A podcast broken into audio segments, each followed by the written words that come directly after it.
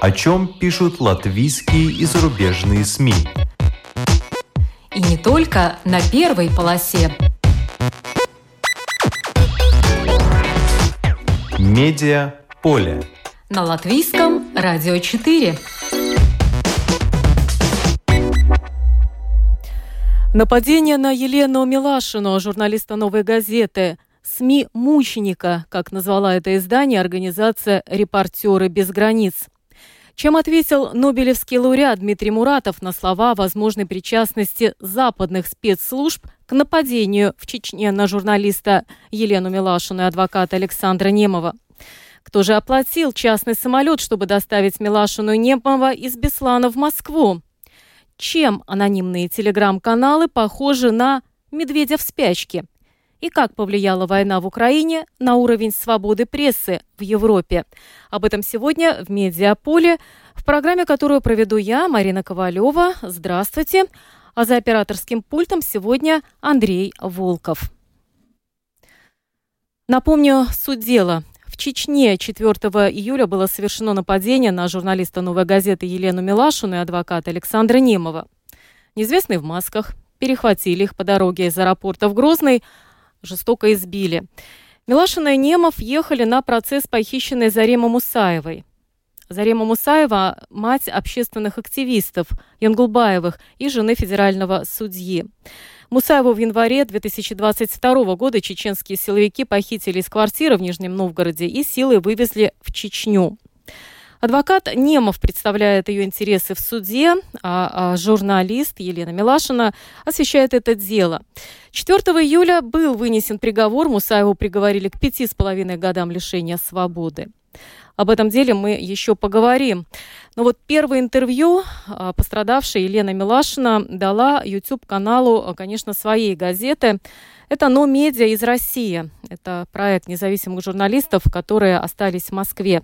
Предлагаю вам послушать фрагмент этого интервью. Ну, это было нападение.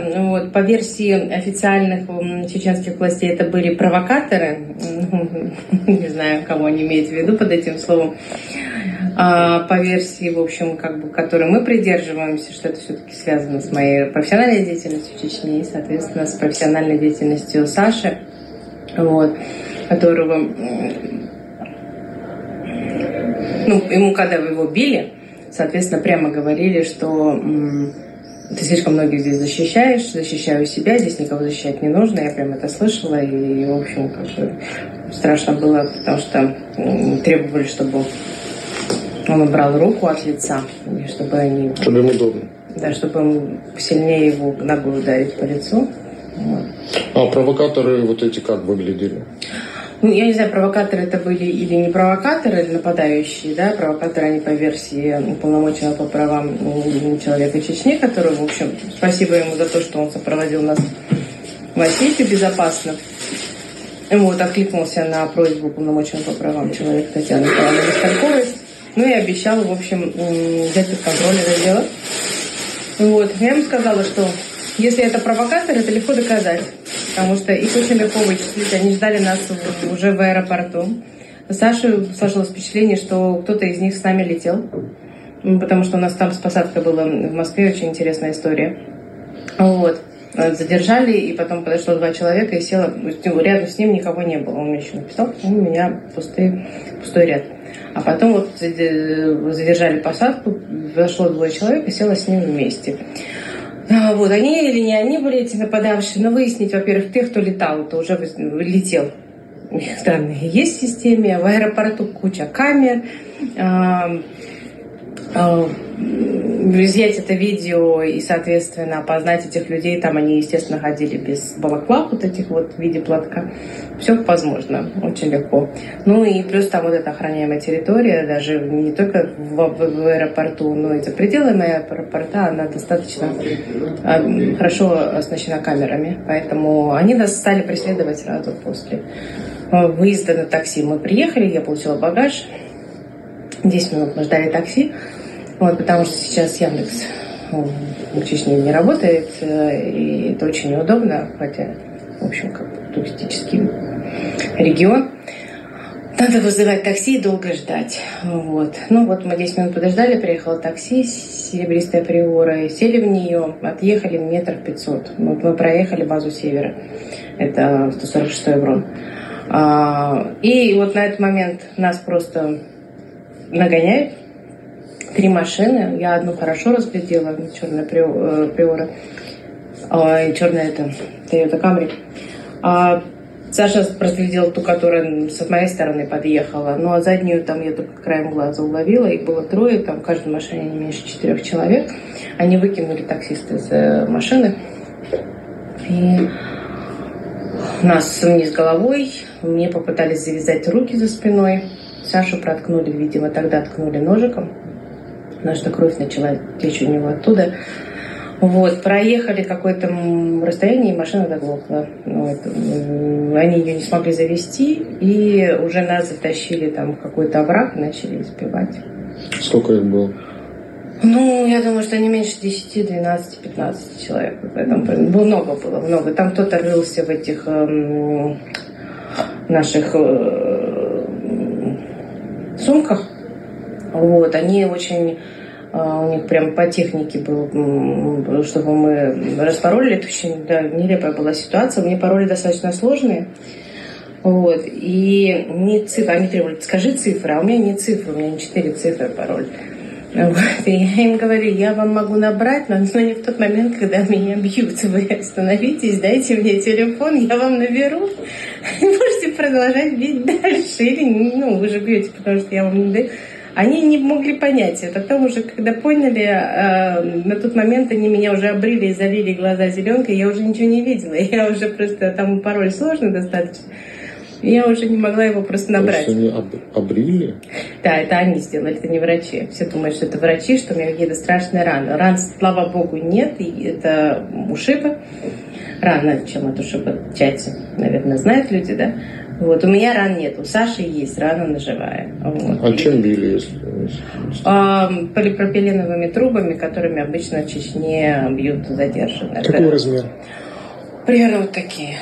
Вот. А, знаете, я много раз писала о применении этих труб в этих целях. Вот. И теперь на своей шкуре, как говорится, убедилась, что это, в общем, оружие мощное. А, очень больно. Вот. И прям ну, такое ощущение, как будто ожог. Вот. Плюс они э, очень, когда пытались э, пароль эти получить, они там грозились отрезать палец Саши, палец мне, и прям поднесли этот нож со следами крови, тот самый, который к моему пальцу чуть ли не начали резать, а потом убедились, что мой телефон не реагирует уже на палец, там что-то с ним произошло или с пальцем произошло. В общем, бросили они это занятие. Потом они начали палкой а, бить по каждому пальцу, вот, ну там по, по двум. А, и угрожать, что они их сломают. Слава богу, а, все-таки переломов нет, опять-таки сильный ушиб. А, но вот э, прям методично били, чтобы получить пароли. Они два раза нас оставали. Первый раз они очень спешили. Они были очень э, конкретны. Они знали, чего не хотят, э, какие у них лимиты, за которые они не могут заходить. Хотя процесс исполнения я очень... Мы потом уже, когда поняли с Сашей, откуда у него кровь, так что у него хлестала кровь, если бы они в аорту, попали еще куда-то. Ну, врачи сказали, что они точно знали, куда его а, протыкать ножом, видимо, чтобы он не сильно сопротивлялся. Вот. А, поскольку он мужчина, а я-то что, я вообще лежала плашмя, как лягушка. Вот. Но они очень хорошо понимали свои возможности и ограничения. У них была жесткая задача получить пароли. Когда они не смогли это получить, они нас сначала, они как ушли, они сказали, посчитайте до 100 уткнули в землю, они еще меня заставили поесть этой земли, и, и ушли. Но мы с Сашей лежим, считаем. Потом я говорю, Саша, ну вроде как ушли, поднимаемся. И тут они опять гурьбой прибегают. В этот момент, на самом деле, был такой уже такой прям тяжелый. После надежды, что они ушли, а опять они нас начали бить, Сашу очень жестоко били. В общем, меня тоже и грозили вот отрезать, и тогда пальцы стали ломать. То есть они знали, да? что делают? Они знали, что делают, и вот, и в конце концов и они спешили, у них был лимит времени, поэтому они какой-то вот момент еще побили нас достаточно так сильно, и потом опять сказали, считай до ста, и все, и потом уже подошел водитель к краю оврага, а мы в этот момент собирали. Они не взяли деньги. Деньги прям валялись, они вот скомканы. У меня 13 тысяч с собой было в командировке. Они прям там, вот прям вот, вот перед глазами лежат карточки. Ни одну карточку они не взяли банковскую. У меня там кредитки и обычная зарплатная карта. Ничего этого не взяли, их не интересовало, интересовала только техника и все. А, и документы, они Саша документы все попортили, кроме паспорта. Они оставили паспорт э, внутренний ему, они испортили ему загранпаспорт и mm. адвокатское удостоверение. Ты туда ехала на приговор, да? Да, на приговор. Mm. Нормально, комитет а, попросил всех проявить, но все-таки это моя история, она началась э, в семнадцатом году, если даже не раньше, когда я первый раз узнала о семье Ингубаеву. Вот. Я в прошлом году не могла посещать суд по разным там причинам, и потому что газету закрывали, и потому что я уезжала на какое-то время лекции читать. И, э, ну, в общем, ну, а приговор это такая вещь обычно, когда журналисты собираются, чтобы поставить точку в деле.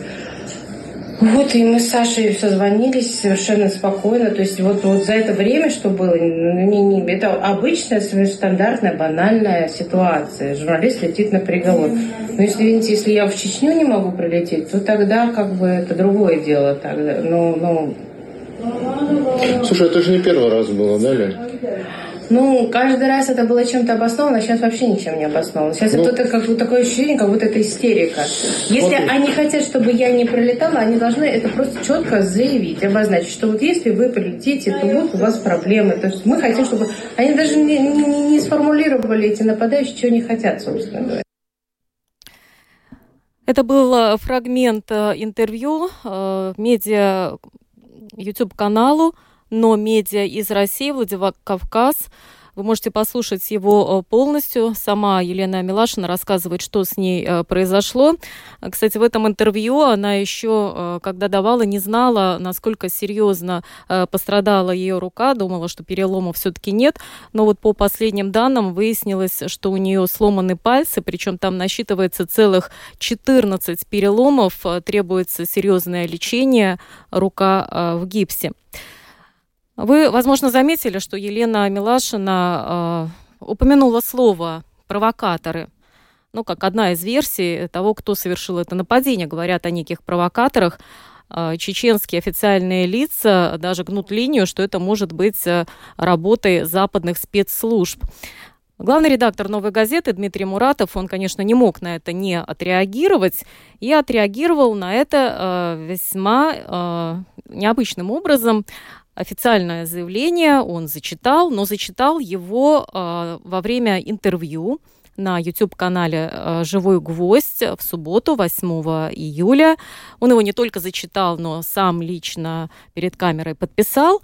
А «Живой гвоздь» — это YouTube-канал редакции уже закрытого «Эхо Москвы». Беседовал с Муратовым в этот день сам Алексей Венедиктов.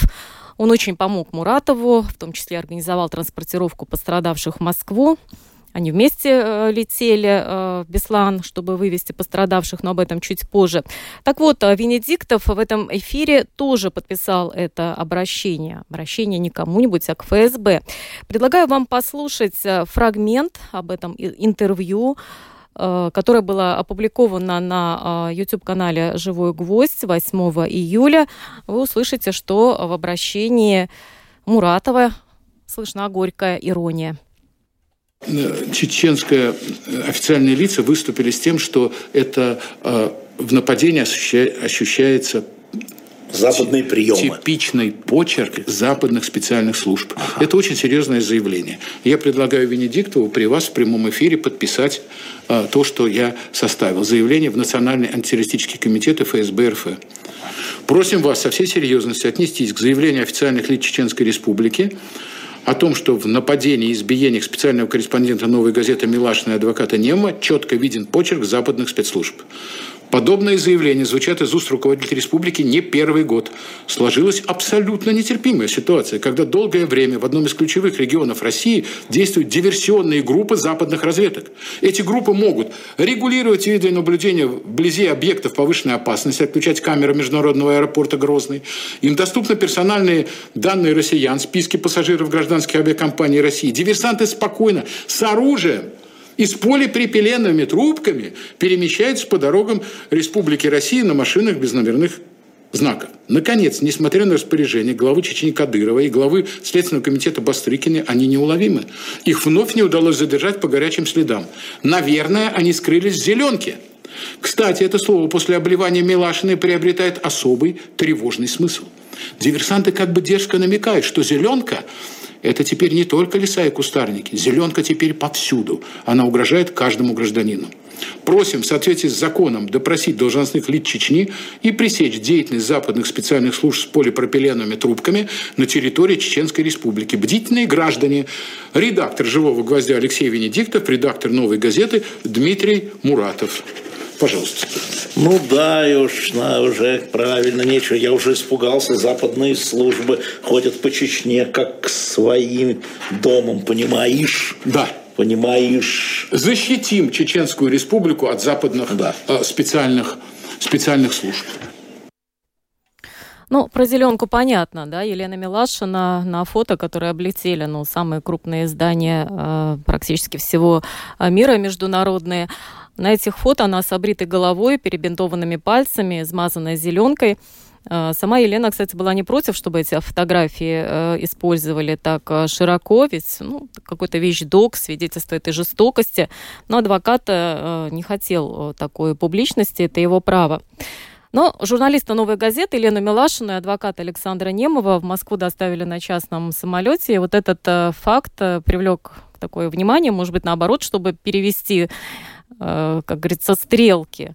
Организовал самолет Алексей Венедиктов, который, ну, как вы знаете, больше 20 лет был главным редактором «Эхо Москвы». И злопыхатели в соцсетях, они тотчас вот ухватились за этот факт и стали спрашивать, откуда деньги, откуда деньги, чтобы зафрактовать частный самолет из Беслана, это Северная Осетия. Ведь понятно, что это стоит ну, десятки, десятки тысяч евро. Об этом самолете зашла речь во время интервью Алексея Венедиктова с Дмитрием Муратовым на YouTube-канале «Живой гвоздь» опубликованного в интернете 8 июля, мы э, можем послушать самого Муратова, кому выгодно раздувать вот эти вот разговоры про самолет.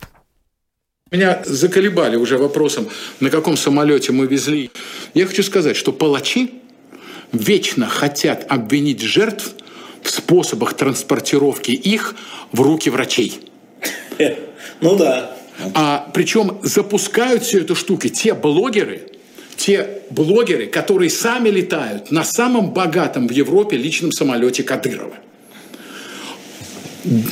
А теперь для нормальных людей, а не для военкоров так называемых. Хотя, ты знаешь, вот эти блогеры и военкоры, они знаешь, чем хороши, Леш? Они поднимают, как мне кажется, обувную промышленность в России. Они за последние 10 дней, да. 12, столько пригод... раз переобулись, да. что просто обувная промышленность заработала. Вот на... оно. Да, да, да, да. Вот в этом был смысл. Все переобули, все предали, продали, по четыре раза продали, да?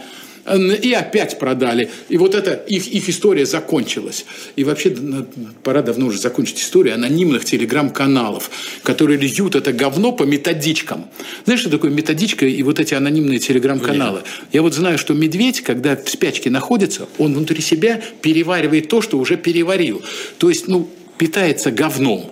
Вот Ой. эти анонимные телеграм-каналы, они Ой. очень похожи на кишечник медведя в спячке. Они переваривают собственное говно по много раз. А для нормальных людей скажу, друзья, вы должны отлично понимать, а, нам нужно было спасти здоровье у людей, которые были тяжело ранены, и вы видели эти фотографии. Они уже ни у кого, по-моему, не вызывают эмоционального сомнения. От Беслана до Москвы 1340, ну, 1400 километров.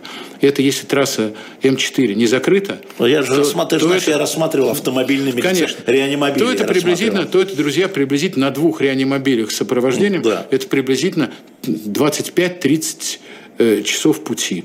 Никакого иного варианта доставки к угу. прекрасным, которых я низко кланяюсь, блестящим московским э, врачам, просто другого варианта у нас не было покупать несколько рядов в пассажирском самолете, вылет которого, значит, был бы неизвестно это, куда. Ты думаешь, я не пробовал? Затаскивать, ты думаешь, это затаскивать туда а, врачей медицины катастроф с кислородными баллонами. Вы когда все это представите... А ты помнишь, как баллоны не пускали сначала Да я помню, конечно. Ну, ну, конечно, потому что с кислородными баллонами летели. И я напоследок, вот заканчивая эту тему, да, да, да. скажу только одно. Значит так, понадобится для того, чтобы выручить наших э, сотрудников и наших коллег, понадобится космический челнок, будет космический будет. челнок. Попрошу Венедиктова будет. договориться. Будет. Или Леша говорит, нужна будет собачья упряжка. Будет собачья упряжка. На мой взгляд, отличное, отличное сравнение. Запомните, чем похожи анонимные телеграм-каналы на медведя в спячке. Да, когда мы все гуляем по сети, надо фильтровать информацию, дабы случайно не вступить в дерьмо. Ну что ж, частный самолет по доставке в Москву пострадавших э, э, Милашина и Немова организовал, как уже всем стало понятно, э, Алексей Венедиктов. Еще до встречи с Муратором в эфире его тоже закидали вопросами о самолете, причем его же собственные коллеги по YouTube-каналу «Живой гвоздь». Ну, кто послушает полную версию, услышит, как Венедиктов уворачивался как мог, но имя не сдал, но все-таки ситуацию прояснил. Давайте послушаем э, фрагмент. И вопрос, который всех почему-то очень в чате волновал. За чей счет самолет предоставляли? Кто оплачивал? Не знаю, я еще раз объясню. Ну, во-первых, что я хочу сказать, что я абсолютно уверен, что если бы нам, во-первых, я не знаю цену этого полета, но я абсолютно уверен, что в течение часа мы среди наших слушателей собрали бы нужную сумму. Просто вот даже, да, у меня даже нет сомнения, я посчитал, что если эту сумму, которую называют телеграм-каналы, а я не знаю... А, Несколько мой... десятков тысяч долларов? Да, да, да, да, да, да. А, разделить на наш слушатель по 5 рублей сноса от подписчиков. Ну, поэтому это не был бы вопросом. Но дело в том, что а, когда а, этот человек, который организовывал нам, это руководитель фирмы, который представляет услуги, вы тоже можете, каждый из вас, нанять бизнес-джет, чтобы полететь там в Екатеринбург, в Липецк, там, куда-то еще, в Ростов, да, это по России они летают, когда я его спросил, ну а какая цена, потому что надо как-то договариваться, он сказал, Алексей Алексеевич, Э, вопрос закрыт. Я говорю, в смысле? Я даже не понял сначала. Говорит, все уже оплачено. Ну, хорошо, сказал я, ладно. Но если они нам предъявят, мы соберем деньги а, здесь, вот прямо здесь. А кто владелец этого бизнес-джета? А? Кто владелец компании? А, какую-то компанию тоже не знаю, потому что у меня был только человек и только на телефоне. Угу. Он просто сказал, Внуково 3, быть что в 17 за, часов. Что за человек?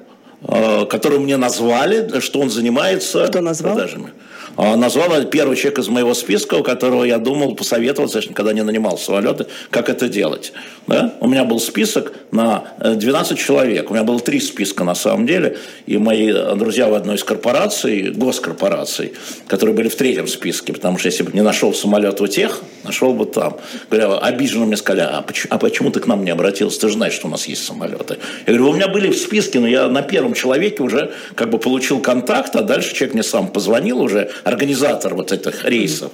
Да? Если он э, когда-нибудь разрешит давать его имя, телефоны, сделать ему рекламу, да я вот так вот это сделаю. Давайте я у него сегодня спрошу, а завтра вам отвечу. С удовольствием. Мне, мне, мне все равно, будет ждать. Если вам нужны чартеры, нет вопросов. Но еще раз повторяю, конечно, мне интересно, и, конечно, у меня есть подозрения, потому что ну, э, я только к одному а выскажем, обратился. Может. А? Выскажем подозрения.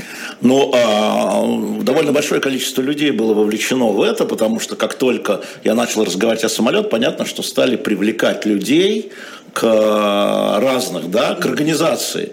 Там э, медики из медицины катастроф, летчики, да, э, аэропорт Внуково. Видимо, там внутри какие-то разговоры. Что я вам скажу больше, что я еще не говорил.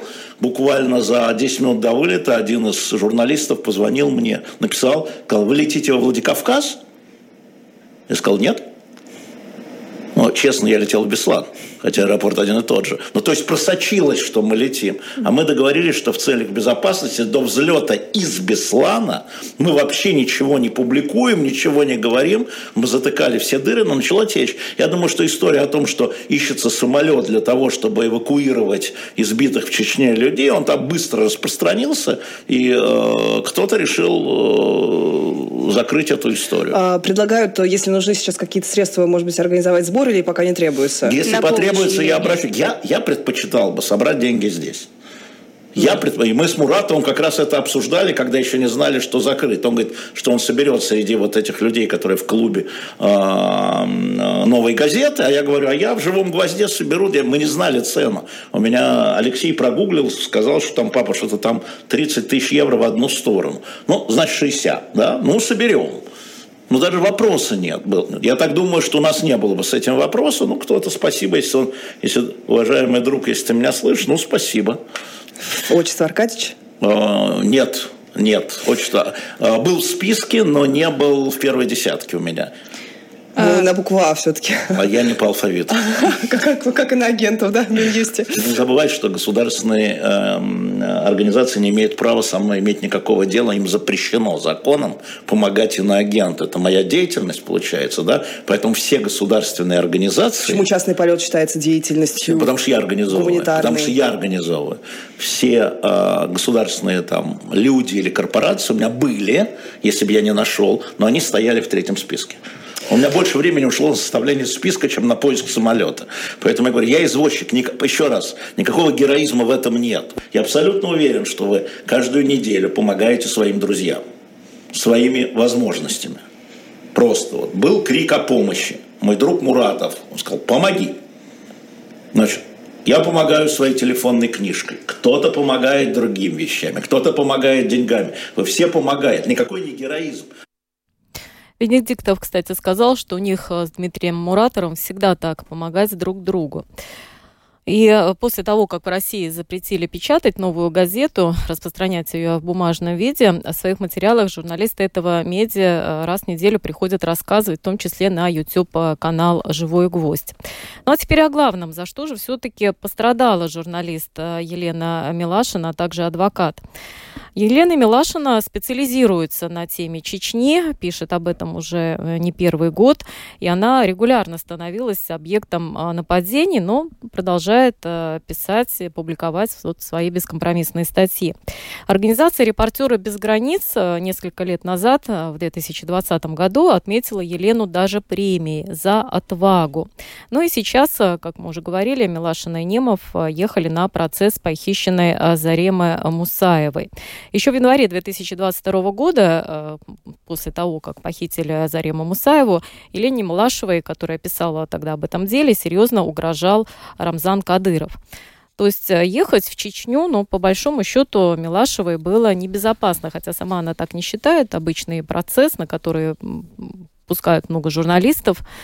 Но что интересно, что нападение на Елену Милашину произошло на следующий день после 20-й годовщины со дня смерти 3 э, июля 2003 э, года ее коллеги Юрия Щекочихина, который тоже писал и о Чечне, и о коррупции. Э, на этот факт обратила внимание организация «Репортеры без границ». Совпадение или не совпадение, трудно сказать, но вот такая дата. Так зачем же Дмитрий Муратов, главный редактор «Новой газеты», отправил ее в командировку? Этот сложный вопрос Муратову задал в том числе и Венедиктов во время интервью на а, «Железном гвозде» YouTube-канале 8 июля. Давайте послушаем, что отметил Дмитрий Муратов Алексею Венедиктову. А, какого хрена ты разрешил ей поехать в Чечню? Э, это люди говорят, ну что, нельзя было или с Кадыровым договориться, предупредить его, что она да. поедет, да, то есть сделать его ответственным, или не посылать. Давайте так. А, давайте тогда уж серьезно отвечать на этот вопрос. Абсолютно. Да. Значит, почему не задается вопрос, как, какого хера у нас есть Конституция, где говорится об одинаковом действии законов на всей территории Российской Федерации? Какого хера у нас есть бесконтрольная частная военная республика Рамзана Ахматовича Кадырова? Так вопрос не стоит. Какого хрена у нас многократные убийства, насилие, избиение, окрашивание и а, адвоката Дубровина и три года назад и той же Милашины, и сожжение автобуса комитета против пыток, и убийство Истемировой, и убийство Политковской – да? Это вопросов не вызывает. Почему это так? Вызывает вопрос, почему туда поехала Милашина. Нет, вот почему, это... почему ты разрешил, вот это... как главный редактор? Нет, сначала вопрос более общий ответ, а потом я отвечу да. на этот. Леша, вопрос тебе. Я не уйду от этого ну, вопроса. Хорошо. Так вот, и вместо того, чтобы понимать, что у нас происходит, задается вопрос, почему она туда поехала. Не задается вопрос, почему с ней это сделали и каким образом федеральная власть все это терпит и допускает. Такого вопроса нет. Есть вопрос, почему ее отпустили. Отвечаю. Это ее работа. Первое. Второе. Мы были в данном случае и редакторы э, Лена, и сама Лена, и я были уверены, что это не тот случай, когда она одна едет в горные районы, а, как это бывало. Как это бывало, я Как напомню. это бывало, потому что это открытый официальный суд. На него собираются несколько, там, дюжина журналистов на него, значит, прилетело. Объявлено время вынесения приговора Мусаевой. Заседание суда открыто. Вот, собственно говоря, мы ехали на судебный процесс, на котором применяется Уголовный кодекс Российской Федерации, судит федеральный судья, судит в суде. О чем разговор? Какая здесь может быть вообще-то вообще угроза? А как выяснилось, не действует вообще ничего.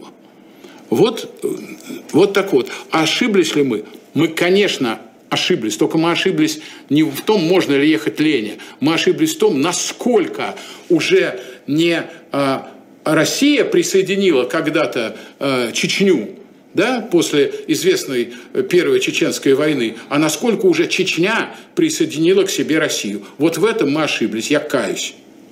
А, но при этом а, ты говорил и говорил спасибо, в том числе чеченским врачам.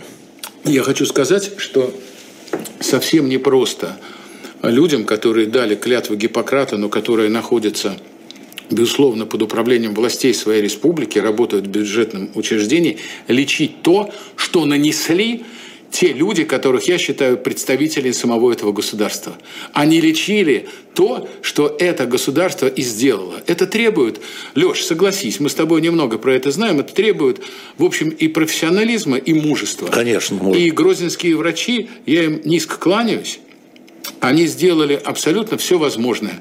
А до вмешательства, еще до вмешательства Татьяны Николаевны Москальковой, которой огромное спасибо и уполномоченного по правам человека Чечни, который тоже вмешался и приехал в больницу, именно врачи устранили первые самые острые симптомы, они загипсовали Лене руку, они обработали и зашили на живую рану, которую э, нанесли бандиты а, Саши, адвокаты Сашу Немову. И они же в скорой помощи сопроводили до э, больницы в городе Беслане, где уже прекрасные осетинские э, коллеги продолжили, продолжили и стабилизировали этот, этот, ее труд. до того, да. что она могла выдержать перелет. перелет Кстати, да, это тоже да, была да. проблема. А сейчас давайте послушаем, что сама Елена Милашева рассказала об этой командировке, тех угрозах, э, которые были раньше. Она об этом рассказала в своем первом интервью после этого ужасного случая э, YouTube-каналу «Но медиа из России» Владикавказ. Это обычная, стандартная, банальная ситуация. Журналист летит на приговор. Но если, видите, если я в Чечню не могу прилететь, то тогда как бы это другое дело. Тогда, ну, ну... Слушай, это же не первый раз было, да, Лень? Ну, каждый раз это было чем-то обосновано, а сейчас вообще ничем не обосновано. Сейчас ну, это как бы такое ощущение, как будто это истерика. Если они хотят, чтобы я не пролетала, они должны это просто четко заявить, обозначить, что вот если вы прилетите, то вот у вас проблемы. То есть мы хотим, чтобы... Они даже не, не, не сформулировали эти нападающие, что они хотят, собственно говоря. Ну, ты же сама сказала, что 20-го уже было такое. Да, но это было связано с делом Нуханова. По делу Нуханова там был ряд э, всяких разных вещей. Ислама Нуханова, который сейчас, слава богу, на, на, на, на, на свободе. Это человек, который снял э, так называемую грузинскую рублевку, где живут угу. окружение Кадырова, его семья, роскошные эти дома. И там вот, в общем, эта ситуация как бы тоже накапливалась, накопилась, и э, и они дали показать, э, что очень нежелательно наше участие по этому делу и вообще. Ну, по делу Заремы, ну, видимо, да, очень болезненное дело, конечно же. Вот. И как оно начиналось, и, как продолжается. И что, ты больше не поедешь в Грозный? Поеду, конечно, только теперь я воспользуюсь э, вежливым таким и отзывчивым предложением полномочного по правам Чечни Мансура Салтаева. Который... Прав человека. Да, по правам человека, да, правильно. А он сказал, что ну а почему же вы мне не позвонили, я бы вас защитил. Он, он считает, что это какие-то бандиты, провокаторы, вот бегают. Вот. А, и надо было ему звонить, тогда бы он обеспечил защиту. Ну вот на апелляцию, собственно говоря, которая будет по делу Зарема, мы и Саша, я думаю, как ее адвокат, тоже не освобождала его от защиты uh-huh. ее интересов. И я, как журналист, прилетим, вот, воспользовавшись уже тут, ну, предупредим, скажем, что вот мы ни влево, ни вправо, только в суд, в российский, где бы ни находился, и обратно. Да, потому что, в общем, это важное дело и для вас, и для нас. Э, и вообще, конечно, я думаю, это дело истории останется, потому что знаете, ну, так или иначе, если не совсем лукавить, то понятно, что случилось с Наташей Стемировой, что случилось с Аней Политковской, а, с другими чеченскими женщинами-правозащитницами, Зариной Гайсаевой, Зариной Сабдулаевой, и, и, соответственно, там, что у меня все время приключается. И в этом есть, ну, конечно, это не нормально, но это логично. Да, мы все-таки критикуем чеченские власти, а, критиковали, и за это а, чеченские власти вот так реагируют. А вот Зарема останется в истории отношений Чечни, Рамзана Кадырова и женщин уникальный пример, потому что ее наказывают за то, что она мать. Она не была оппозиционеркой, не была крити, крити, не критиковала. Она родила детей, которые вот ведут себя, как считают тоже. То есть она сидит то, что она мать. Я думаю, что вот именно Рамзан и Зарема Мусаева, вот это вот останется в истории Чечни, потому что это совершенно нелогично и неприемлемо с точки зрения вообще и, и чеченской морали, а, и чеченских адатов, и, в общем, как бы этого люди не понимают. Потому что женщины-заложницы на Кавказе никогда не брали. Их били, убивали, но не брали заложницы.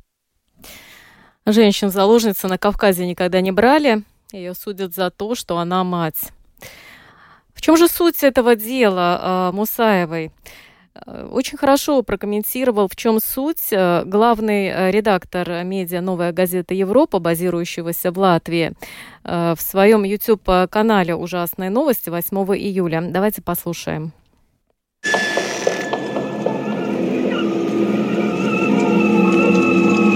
Важная история про Зарему Мусаеву – это, собственно говоря, ее единственная вина, единственная вина этой женщины заключается в том, что она мать оппозиционеров и людей, которые критикуют Кадырова как раз. То есть давайте не будем упрощать картину. Я видел, что некоторые люди в социальных сетях все, все хотят видеть очень в таких э, как бы примитивных красках, как будто есть некое вековое столкновение, ну, условно, россиян, русских и вот каких-то плохих и злых чеченцев. Здесь Э, я думаю, что если вы Милашину спросите об этом, да, она скажет, что это совершенно безумная постановка вопроса. Здесь совершенно точно есть кадыровцы, беззаконие и насилие, которое и в суде проявляется, и в виде разбойных нападений, похоже, тоже. И с другой стороны, здесь есть очень честные, благородные люди, которые стараются друг другу поверх этих э, этнических групп, языков и любых там барьеров друг другу помочь. И э, россияне, этнические русские ехали в данном случае защищать и помогать и рассказывать про дело Мусаевой, э, которую похитили фактически из Нижнего Новгорода и которую теперь осудили на пять с половиной лет тюрьмы, потому что она родила на свет неправильных э, детей. Да? Ну, Абубакара Янгулбаева, самого известного, например, из них, молодого парня, который очень такой образованный, при этом резкий критик власти Кадырова. Инглубаев, если я не ошибаюсь, он даже предлагал, в общем, себя обменять на свою мать. Какое-то время назад, естественно, чеченские власти не ответили на это предложение. Ну, они хотят всего и сразу, и мать посадить, держать в заложниках, и Инглубаева они тоже хотят, в общем, что-то с ним нехорошее сделать. Он находится за границей. Там очень любопытная фабула этого уголовного дела, потому что сначала Мусаеву э, обвиняли в том, что она якобы напала на полицейского, который пришел, значит, ее задерживать в этом самом Нижнем Новгороде. Потом еще придумали некое уголовное дело про мошенничество. Ну, в принципе, это такой сюжет э, в миниатюре, немного напоминающий э, сюжет Навального, когда ты уже находясь в тюрьме, э, там под арестом можешь все время совершать новые и новые государственные преступления, так чтобы у российских властей всегда был какой-то формальный повод, почему тебя никогда не нужно выпускать из тюрьмы.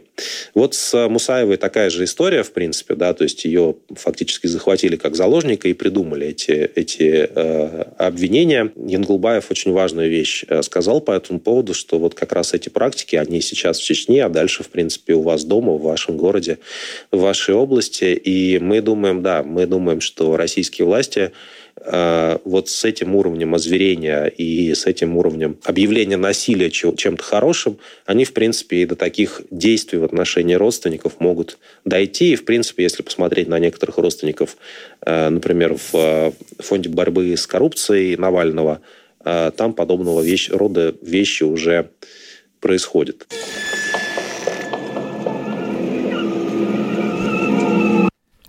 А еще э, интересен э, комментарий э, Кирилла Мартынова о том, кто кого опозорил, избив Елену Милашину.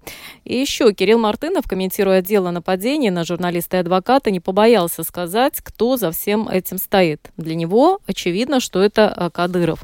Но сперва о представлениях о позоре. Послушаем фрагмент из ужасных новостей от 8 июля.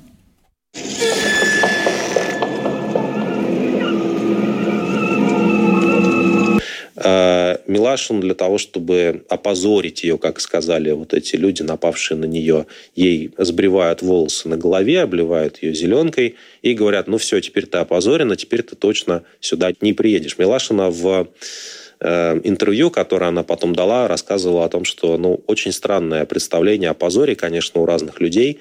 Э, вот у тех, тех э, персонажей, которые э, на нее нападали, позор выглядит вот так. Поймать женщину, бить ее ногами, трубами, брить ей голову и кричать «все, теперь ты опозорена». А, по-моему, конечно, позор – это, ну, вообще, мне кажется, с точки зрения любого нормального человека, позор – это таким образом поступать, э, да, и вообще преследовать невиновных, ну и в целом выглядеть как вот такой коллективный кадыровец, о котором мы еще сегодня поговорим. Вот вообще довольно позорная фигура. Это, конечно, фигура э, вот этого властолюбца, да, и человека, который, который э, деньги насилие любит больше всего, э, прикрываясь там какими-то традиционными ценностями, верностью Путина.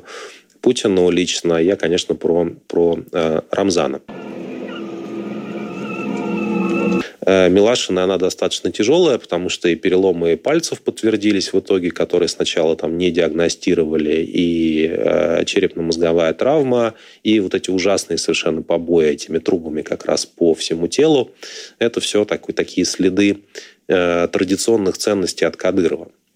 Вот. Ну и, в принципе, понятно, да, что довольно... То есть можно, конечно, как бы делать вид, что мы не совсем понимаем, кто напал, у нас нету свидетельств, у нас все это в тайне произошло. Но в такой ситуации, как э, Кадыровский вот этот э, такой рейх, небольшой в Чечне, э, понятно, что никто, кроме каких-то людей, лояльных Кадырову и действующих по его прямому или какому-то косвенному указанию, быть на этом месте просто не мог. Это мое личное мнение – ну вот я его открыто, открыто и говорю, потому что я вижу, что некоторые коллеги э, пытаются найти здесь какую-то там загадку или тайну. Но мне кажется, здесь все достаточно понятно. Кадыров потом сказал, что он разберется. Но мы знаем, что, как Кадыров говорил, что он разберется и после убийства Политковской, и после убийства Эстемировой, и после многочисленных других пыток и убийств, которые с Кадыровым и с Кадыровской Чечней были связаны.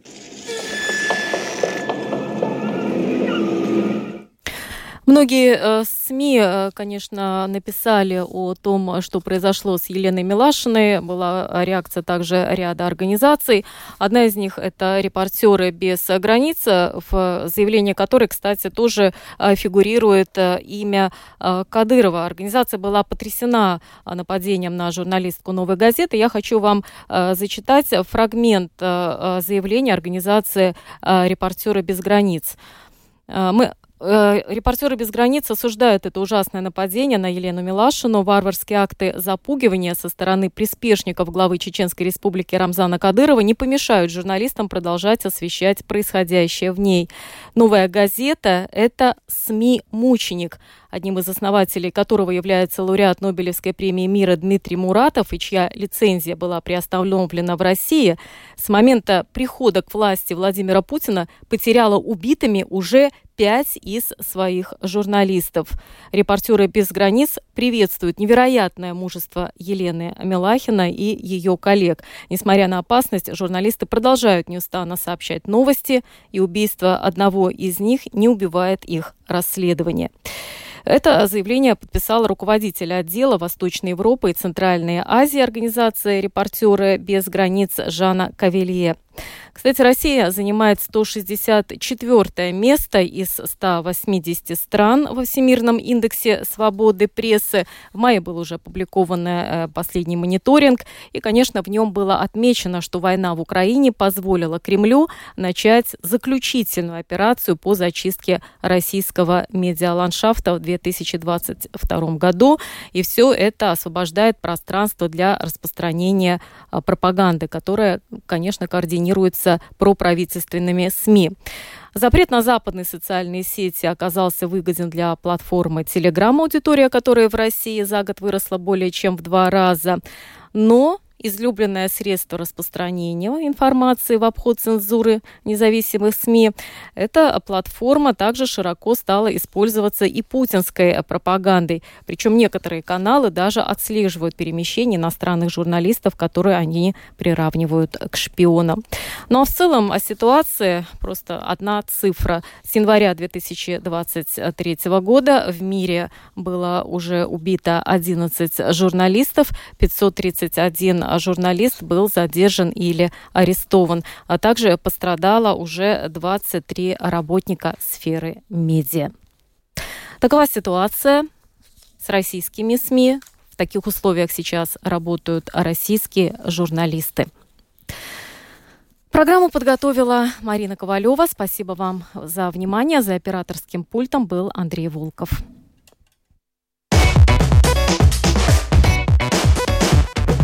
О чем пишут латвийские и зарубежные СМИ. И не только на первой полосе. Медиа поле. На латвийском радио 4.